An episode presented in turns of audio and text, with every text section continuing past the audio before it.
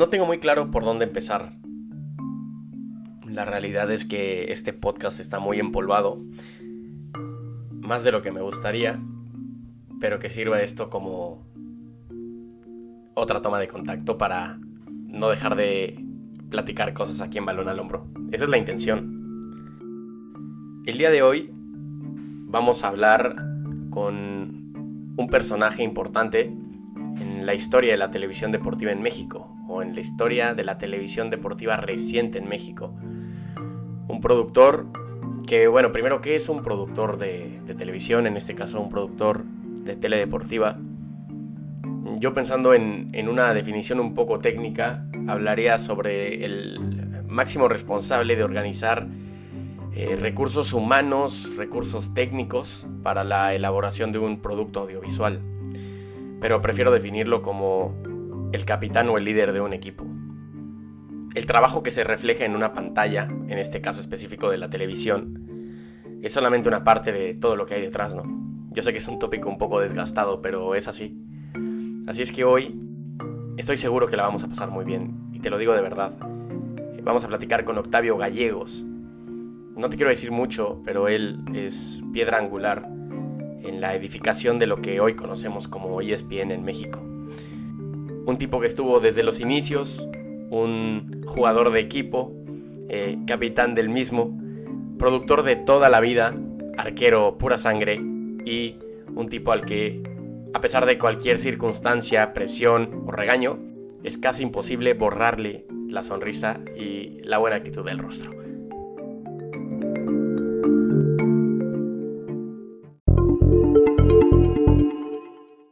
Amigos de Balón al Hombro, ahora nos acompaña Octavio Gallegos, productor deportivo de toda la vida, el Produ Precioso, quien tuviera yo em, el, placer de, conocer desde hace algunos años en ESPN y que ahora, bueno, podrá platicarnos muchas de sus experiencias. Tavo, me da muchísimo gusto saludarte. ¿Cómo estás? Juanjo, muy bien, el gusto es mío eh, estar con, con gente que va a formar la televisión y que la ha formado y le está formando a futuro, eh, gente que estudia, gente que conoce el deporte, gente como tú. Encantado de estar contigo. Muchas gracias, Tavo. Más de 25 años, ¿no? En la producción de televisión, tus orígenes datan eh, de una manera, podemos llamarlo un poco más formal, de, 1995, eh, más o menos, ¿estoy bien? Cuando empezaste como productor en Fox Sport América, ahí estuviste cinco añitos. ¿Cómo son tus orígenes desde la parte de la producción, Tavo? Pues mira, eh, está muy chistoso porque sí, fue 95 efectivamente. Y este, yo estaba, yo me, eh, me desempeñaba en otro rubro, tenía antros y centros nocturnos, restaurantes de rock en español, no, no otro tipo de antros. En ese entonces estaba eh, en boga el rock en español y me asocié en el último con, con Saúl Hernández de Caifanes y, y, Alfonso André y pusimos uno en Cuernavaca que se llama Ritual del Perro eh, muy agresivo, muy, un, concepto muy avant para ese entonces. Podías dejar entrar a la gente que quisieras. En ese entonces se estilaba que se hacían colas para entrar a los lugares y, había gente que sí entraba, había alguien que decía quién entraba y no. Nosotros quisimos suprimir, suprimir eso y tenemos tocadas todos los fines de semana eh, eh, con Saúl, con Alfonso, con, con todos los grupos de rock de aquel entonces. Maldita, la Lupita, no sé, La Castañeda, 10.000 grupos, todos los que había, Café Tacuba, etcétera. Y entonces en este último experimento no me fue tan bien como yo quería. Eh, perdí dinerito que había juntado, estaba pues, evidentemente más chavo, y me fui a California porque ya tenía una casa, mi mamá, y me puse a mandar currículums a, a ver a dónde yo había terminado la e, licenciado en Administración de Empresas, y a ver a dónde me llevaba la, la fiesta, ¿no? Eh, me ofrecieron un trabajo en Kansas City y me ofrecieron una entrevista en, no me acuerdo si en Chicago. La cosa está en que en ese entonces, mi, en el edificio de departamentos donde que mi mamá era la dueña, todavía lo tenemos, falleció ella el año pasado, este, había un, un mexicano que vivía ahí y yo era el segundo mexicano, ¿no? John Laguna, que ustedes seguramente conocen en, en ahora en Fox. Yo no era programador para una cadena, programador de, de, de, televisión para una cadena muy pequeña que se llamaba la cadena deportiva y en inglés se llamaba eh, Prime Ticket. Prime Ticket llevaba a los Lakers, llevaba eventos de los Dodgers, algo de boxeo, y este, en español era la cadena deportiva. Entonces eran los inicios de las cadenas en español y en inglés con una, una misma matriz y, la subdividían. Evidentemente el hijito pequeño y el, patito feo éramos la, la, banda en español. Estuvimos ahí como un año y nos compra una compañía que se llamaba Prime Sports. Entonces eh, eh, la cadena deportiva pasa a ser Prime Deportiva y Prime Ticket pasa a ser Prime Sports porque lo absorbe, lo compra, lo compra Prime. Y como al año siguiente llega Fox y compra Prime. Entonces todos nos convertimos, los de Prime Sports y Prime Deportiva, en Fox Sports Américas, que fue como primero se llamó. Me tocó por suerte ser fundador de, la, de, esa cadena, porque ahí, ahí inició, en Los Ángeles, en 10,000, en 10.000 Santa Mónica Boulevard, ahí estaba eh, la cadena deportiva. Y bueno, a la postre de Fox. Este, mis inicios son chistosos porque yo inicié jugando fútbol, eh, me iba a las cáscaras de los viernes. seguramente Juanjo te estás riendo. Dime por favor que de portero. Dime por favor que de portero. Puesto. Siempre. Y este, y, me puse a organizar, no organizar, pero, pero a ir a las cáscaras de fútbol. Entonces me dijeron los chavos de ahí, pues vente a trabajar con nosotros, pero yo no, pese a que tenía mi licenciatura, pues, jamás yo de la televisión sabía aprenderla, apagarle, cambiarle la tele, el, canal y el volumen, nada más.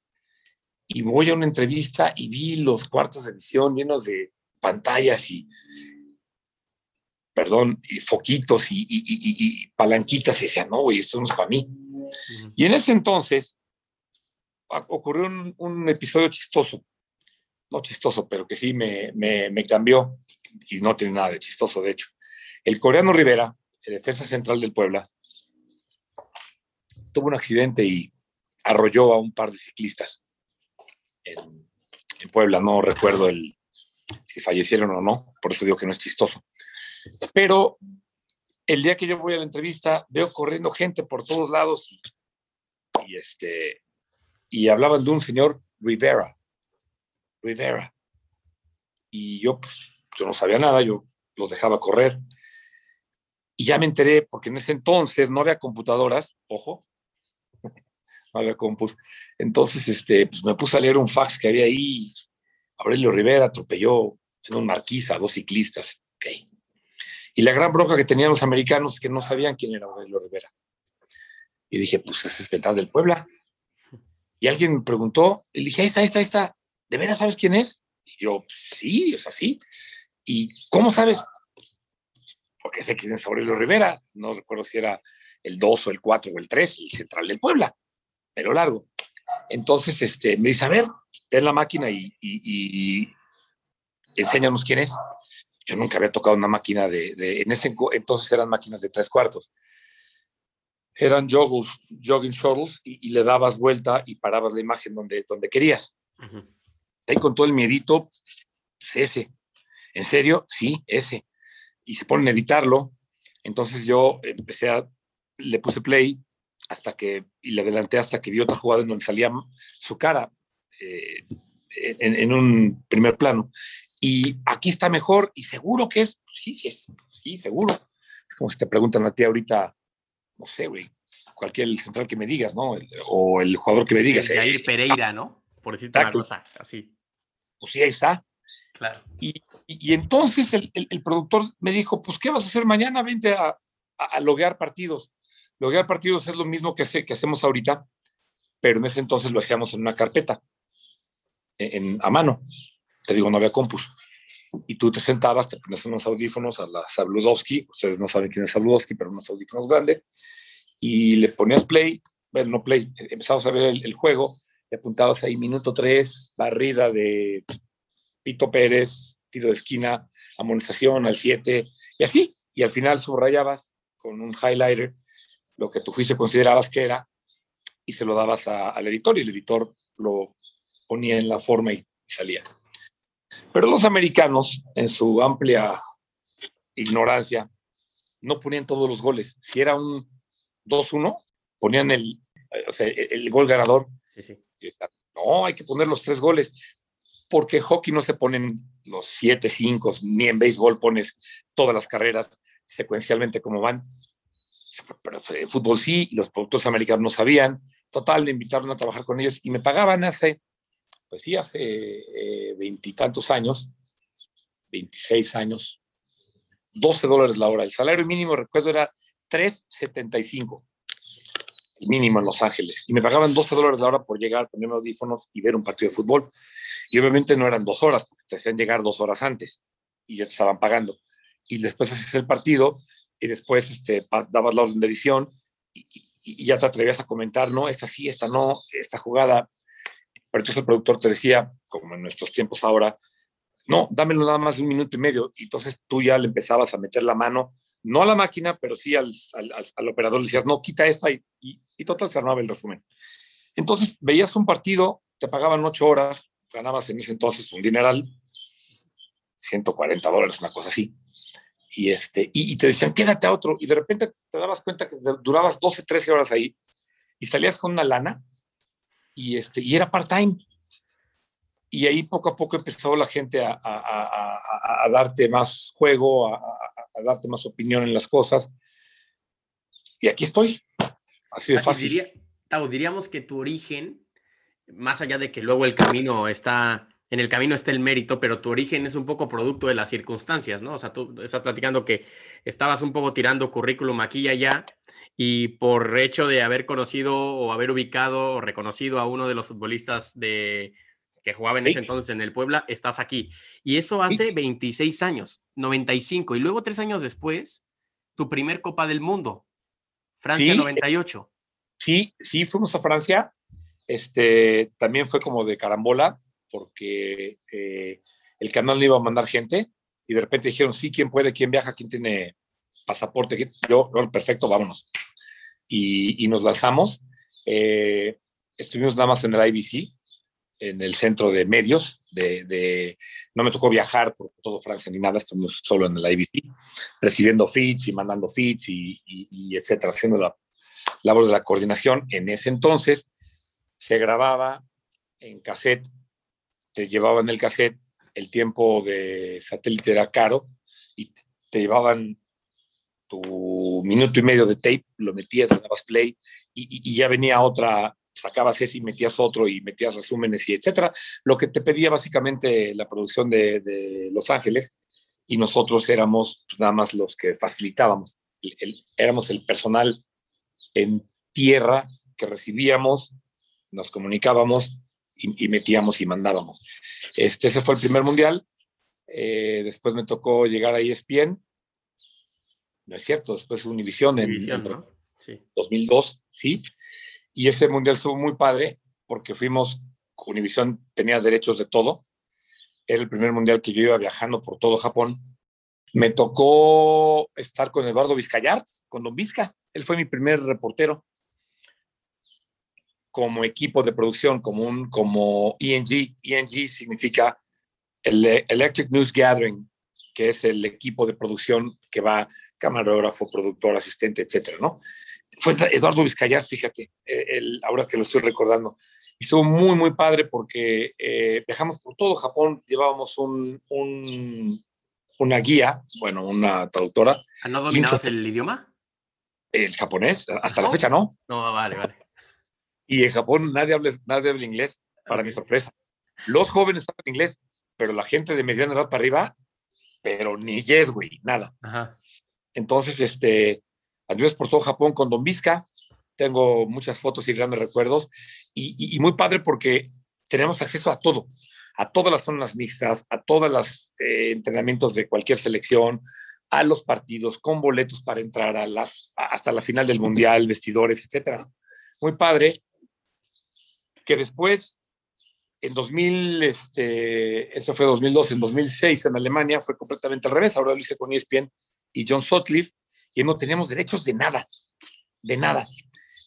tuve que estar una semana sentado afuera del camión de, de HBS, que es el, la producción, es una compañía de producción francesa que le entrega las señales a los este, diferentes, eh, a, a, a, los periodistas que compran la, los derechos.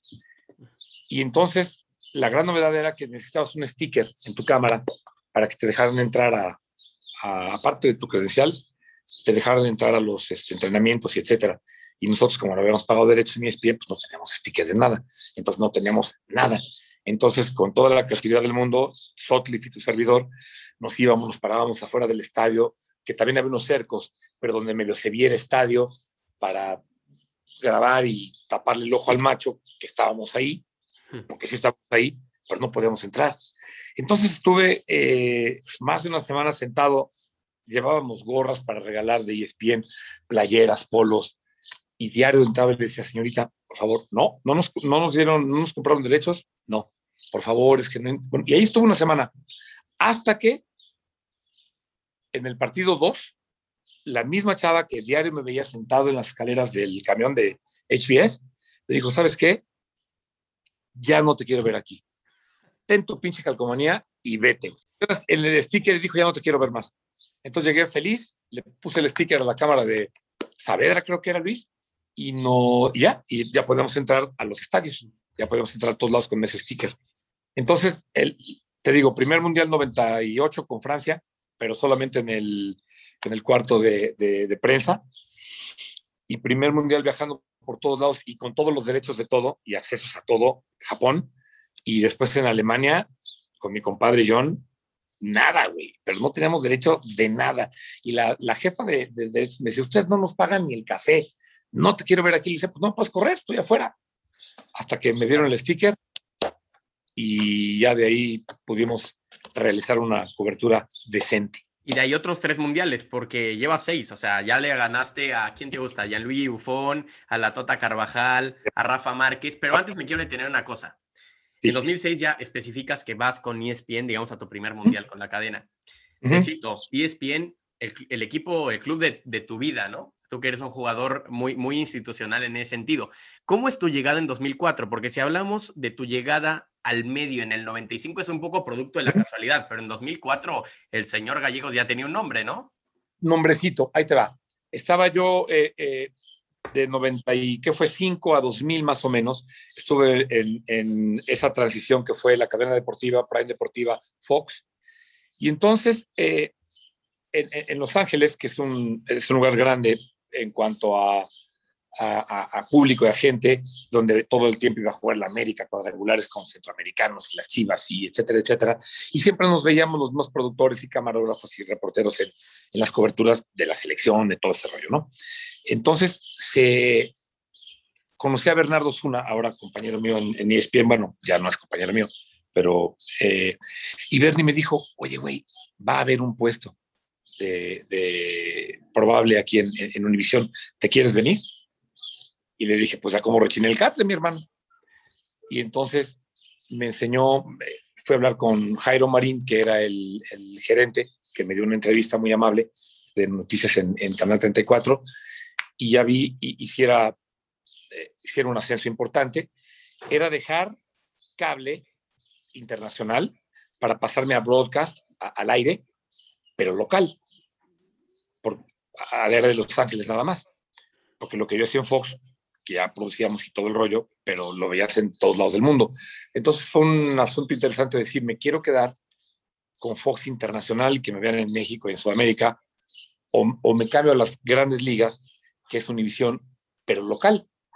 Ok, pues tomé la decisión con, con, mi esposa en ese entonces y nos quedamos en Los Ángeles con Canal 34.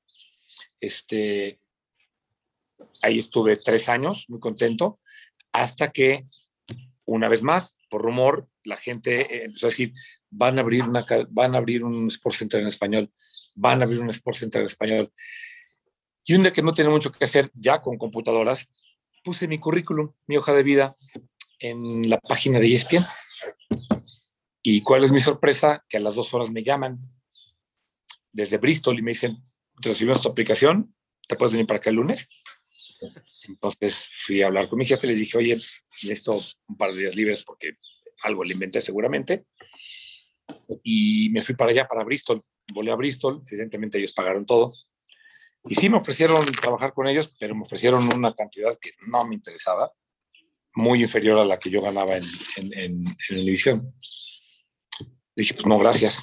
Sí, gracias, pero no muchas gracias. Ya me regresé. Me hablaron a la semana y me dijeron, ok, tenemos la oferta final. Y me subieron y me ofrecieron más. Y les dije, no, pues sí, seguimos bastante abajo. Si quieres te mando mi, mi W2, que es la hoja con la que pagas impuestos en Estados Unidos. van los tiros, ¿no? Que te mande el, para que veas cuánto gano, para que no, no, no te estoy mintiendo. No, pues no. Y pasaron dos semanas y ya no pasó nada. Y de repente, para mi surprise, yo pensé que ya no se hizo nada, me hablan por teléfono y me dicen, a ver, ¿cuántos son en tu familia? Le dije, cuatro, dos niños y mi esposa y yo. Ok, te vamos a mandar boletos para cuatro personas, viaje a Los Ángeles, Nueva York, Los Ángeles, te vienes a, a Nueva York cuatro días, todo pagado, con viáticos, pagados para tus hijos, para tu esposa, hoteles, coche rentado y avión. Te estás cuatro días en Nueva York de vacaciones, te vas tres días a Boston, manejas a Boston, te estás ahí otros tres días, hotel pagado, viáticos, todo en orden, y el séptimo día te vas a Bristol manejando y te vamos a hacer tu séptima oferta, tu, digo tu tercera oferta. Y final, pues a quién le dan pan que llore, ¿no? Una, una semana en el La vacación gratis nadie te lo hubiera quitado. Sí, sí, sí. Llegamos a Nueva York, hotelazo, cinco estrellas, ya sabrás, y de ahí a Los Ángeles, a Boston, lo mismo, y de ahí manejamos a Bristol el último día, me dijeron, esta es nuestra oferta final. En esa oferta final estaba muy semejante a lo que yo ganaba en, en, Los Ángeles, pero estaba un poquito abajo.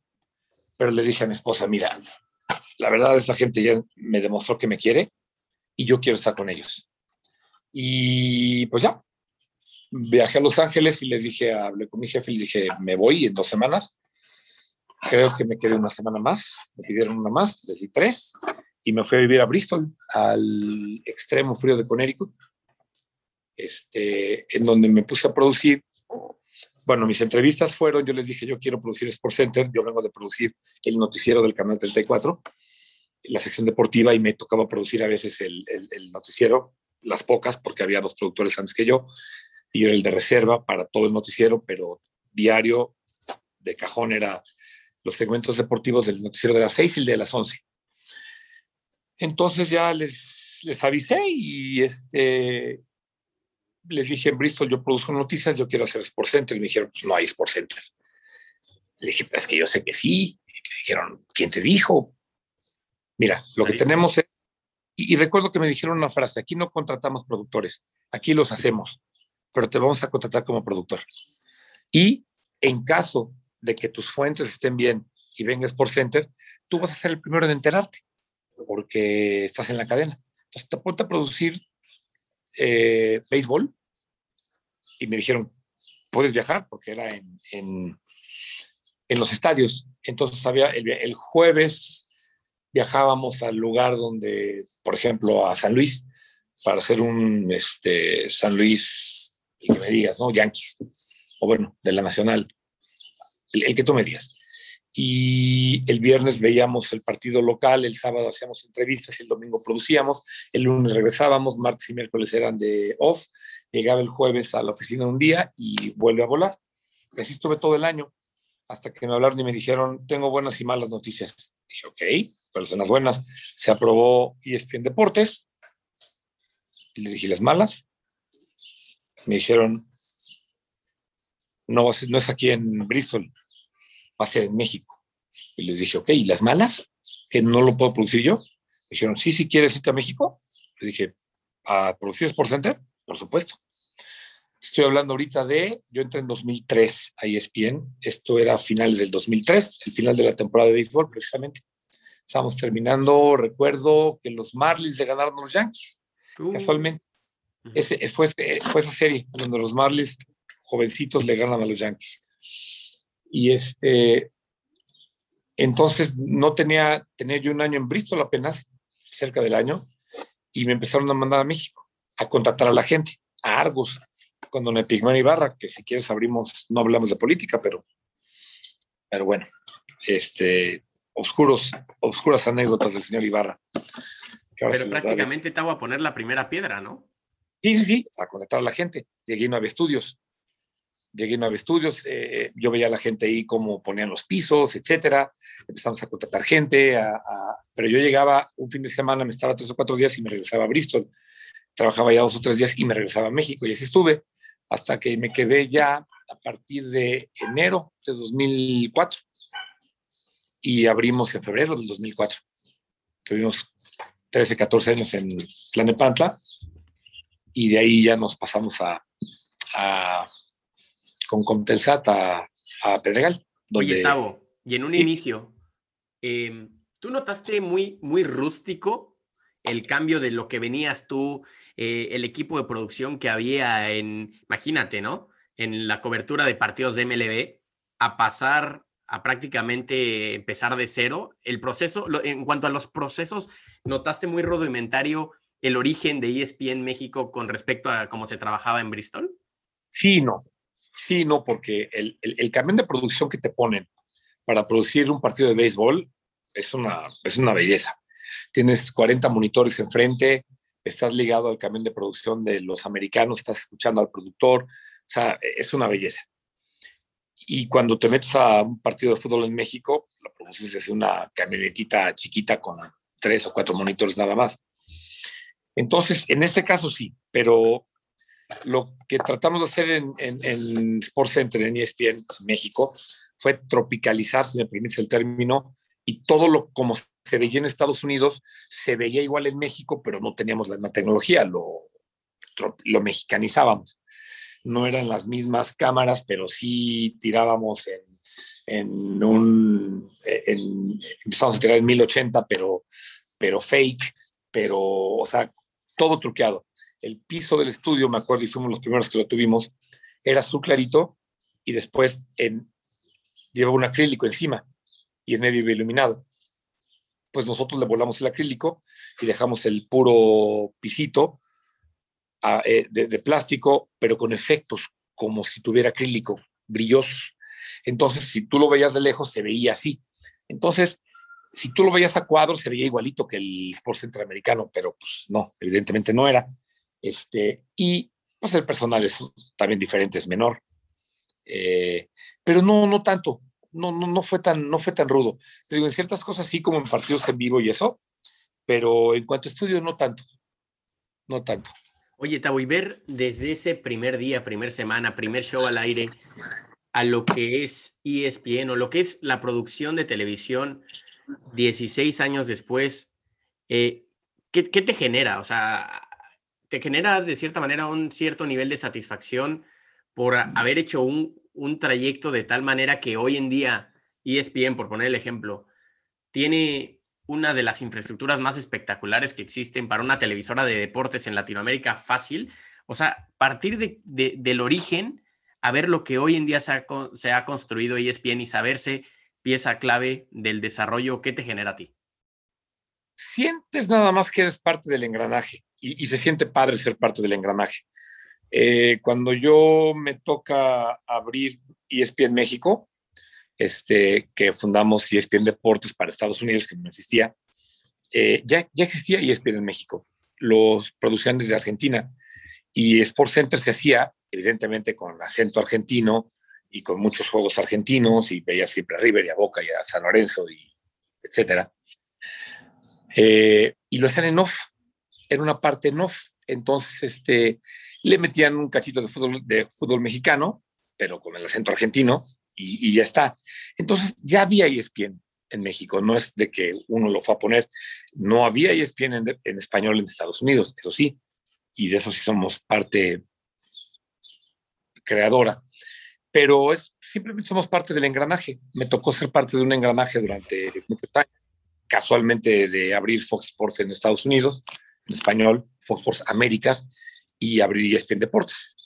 Este, eh, la tecnología te va sorprendiendo. Lo que antes hacíamos cuatro o cinco personas, ahora lo hace una persona. Platicando con John hace dos semanas, vino a cubrir el TPC en Miami golf y este, viajó él solo. Le pusieron una app, los argentinos en el celular, y él solito, en el celular, y él solito hablaba y él se comunicaba y ya sin camarógrafo y sin productor y sin asistentes y sin nada. Eh, la calidad sí baja, evidentemente. No es lo mismo que te estén cuidando cuando tú estás elaborando algo a cuadro, que estén cuidando que se vea feo, que no se vea X, que no pase un perro, córtale otra vez, que cuando lo pones así te pones a hablar nada más. Eh, pero son las, es, el síntoma de los tiempos de ahora, es, el, es, es como se hacen las cosas, es una manera más barata de hacerlo y, y es como se va a hacer de ahora en adelante. Fueron, fueron muchos años como senior producer de, de ESPN. Em, te, te, escucho decir en eh, palabras o términos como engranaje, como que te estén cuidando y, y, me remite a un trabajo en equipo, ¿no? O sea, son términos que me remiten a eso. Y tú, como portero pura sangre eh, y, y, de años de comandar equipos, te preguntaría, ¿qué no puede faltar en el equipo de Tabo Gallegos? Bueno, eh, son varias cosas. Lo primero es eh, ganas de trabajar, porque es horrible tener que arrear a la gente. Si no estás aquí por, por, por lo que te gusta, difícilmente vas a caer en una compañía o en un trabajo en el que ames y que te dé para vivir inmediatamente. No es, no es no es fácil. Con esto quiero decir que hay que picar piedra. Entonces, eh, lo primero que tienes que tener son ganas, porque aunque no lo puedas creer, me he tocado, topado con gente que no, o sea, que llega, cubre sus ocho horas y ya está, nueve horas y ya te puso jeta. Y aquí no se trata de eso, aquí se trata de estar 10, 12, 14, 16 horas, dormir dos, ahora con los eventos en, en, Rusia, por ejemplo, en, en Europa, eh, con los esta nueva tecnología que de tu cámara, no de tu celular, de tu camarógrafo, de la cámara del camarógrafo, sacas una señal en vivo vía celular y puedes estar en vivo a cualquier hora. Antes, tú grababas un reporte en la mañana, hacías entrevistas y lo mandabas y era todo lo que hacías. En la tarde te dedicabas a ver qué más, ibas a hacer al otro día, eh, a buscar cosas interesantes, eh, venues deportivos, estadios, hacer notas. Antes, pero ahora como puedes estar en vivo las 24 horas del día con tu aparatito, todos los, eh, aparte antes hacías, eh, tu reportaje iba a tres o cuatro noticieros máximo. Ahorita tienes 10 o 12 programas diferentes y todos se quieren tener en vivo. Entonces eso implica que, que en una cobertura tipo mundial estés despierto tres horas diarias nada más. Claro. Y duermas. Entonces lo primero que tienes que tener son ganas y no quejarte. Lo segundo que tienes que tener es un amor al, al deporte, eh, que verdaderamente veas que al entrar a un estadio, que al ver un jugador de frente, se te ilumine en la cara, te dé el golpe de eléctrico, la adrenalina.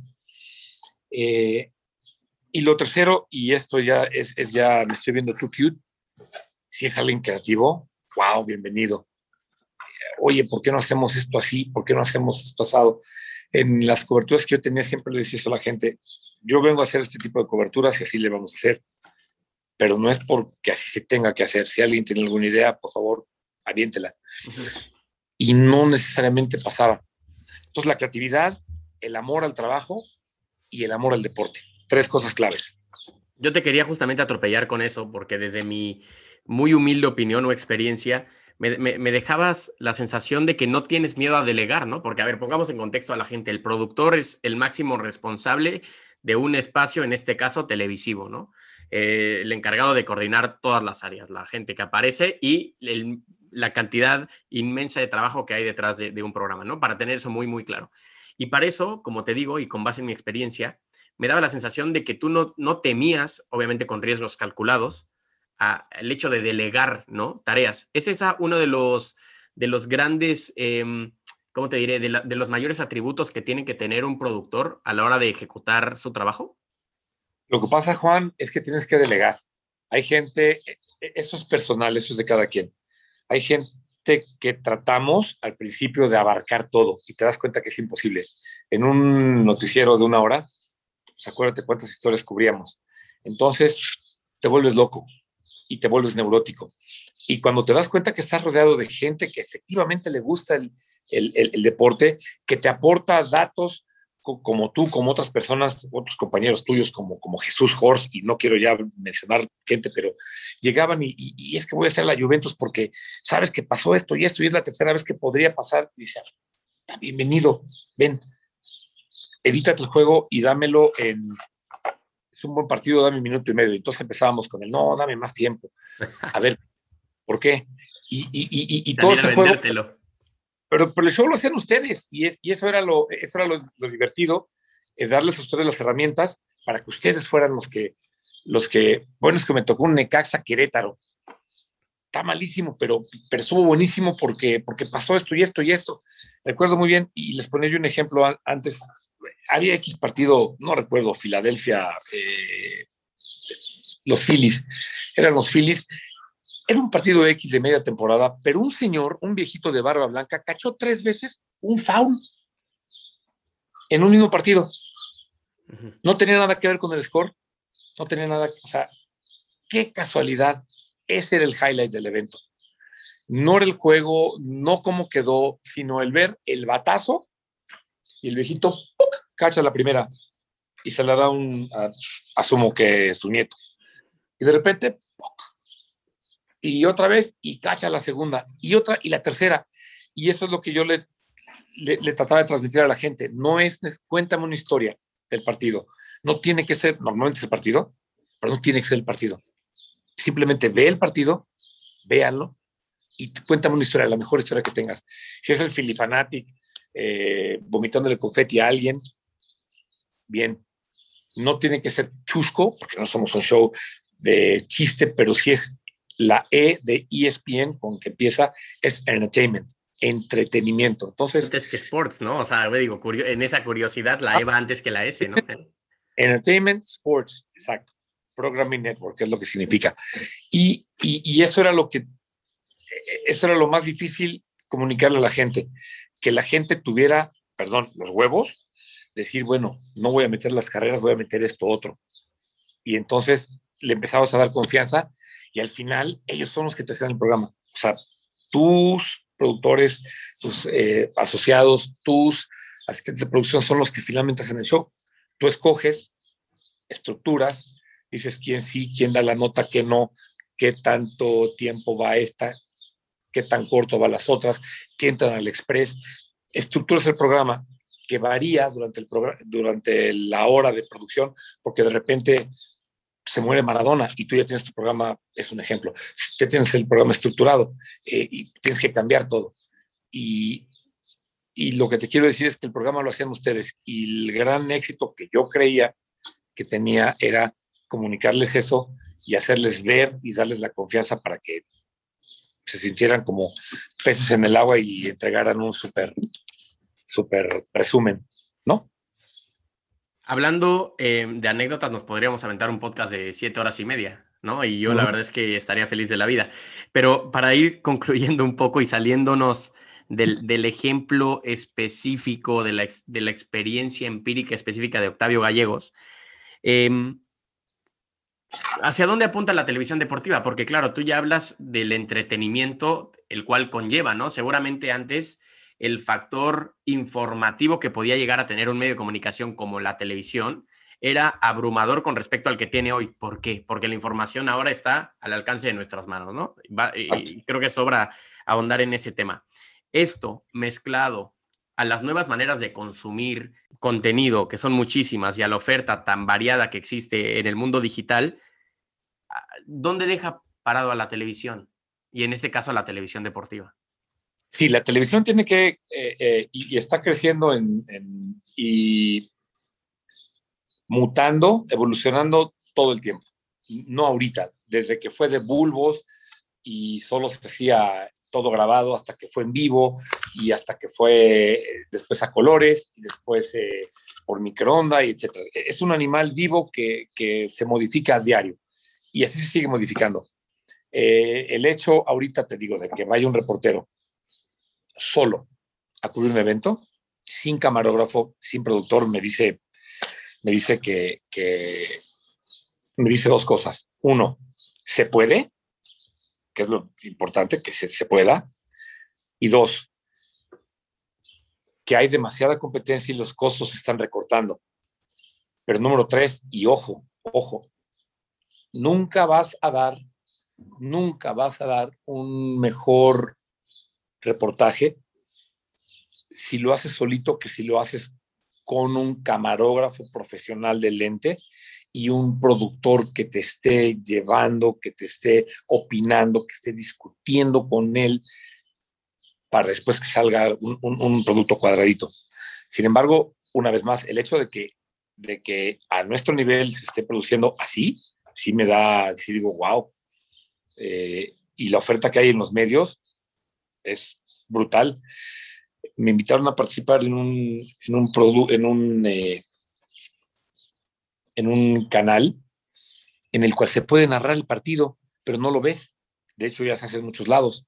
Tú no estás viendo el partido, pero sí estás escuchando a los narradores. Entonces ya no necesitas per se tener los derechos. No vas a ver las imágenes, pero vas a escuchar al, narrador sin tener un, una licencia de radio, por ejemplo. Sin tener los derechos a radio, pero los puedes sacar por internet y la, gente te puede bajar. y Entonces la oferta es tan grande como quieras. Eh, la tele está mutando tal vez ahora más aceleradamente que nunca por lo que acabas de explicar de lo, eh, el internet y la facilidad que tenemos de levantar una señal y que nos bajen en cualquier lado. Pero antes solamente narraba el partido los que tenían los derechos. Ahorita ya lo hacen en la red, gente que no tiene derechos. Pero entonces el radio, que era esa otra parte que te lo narraba sin ver, pues ya te lo hacen en internet. Eh, no sé bien a dónde vaya a parar. Sé que hay eh, televisoras eh, muy serias eh, que no necesariamente permiten esto, pero sé que también van para allá por la de costos. Entonces, híjole, Juanjo, está, interesante ver en, dónde vamos a parar, a, ver qué pasa.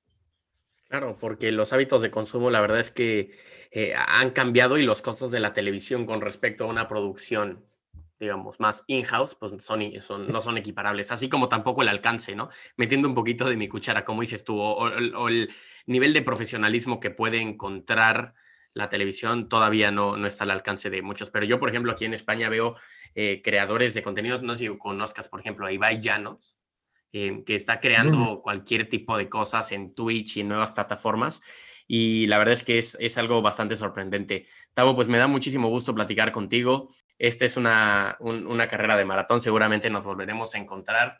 No sé si jugando en el mismo, en el mismo once o, jugando en, eh, enfrentándonos, pero siempre me dará muchísimo gusto saludarte y de verdad muchísimas gracias por platicar un rato aquí y pasearte por balón al hombro. Sí, Juanjo, este, nada más un último detalle. Eh, normalmente en eventos y todo, siempre nos encontramos las, las más personas y siempre te ayudas este, tú veías que había broncas entre, por ejemplo, Televisa y TV Azteca, pero no, a la hora de en off, en cámara, ya cuando estás en, en, en restaurantes o, o, que se te pasó algo en la cámara, se te acabó una pila, te, te presto una, eh, aunque sea tu rival.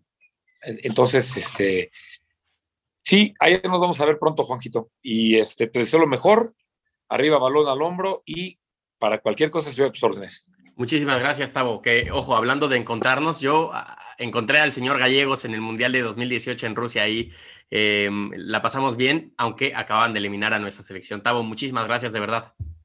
Bye, Juanjo. Descansa. Te mando un abrazo.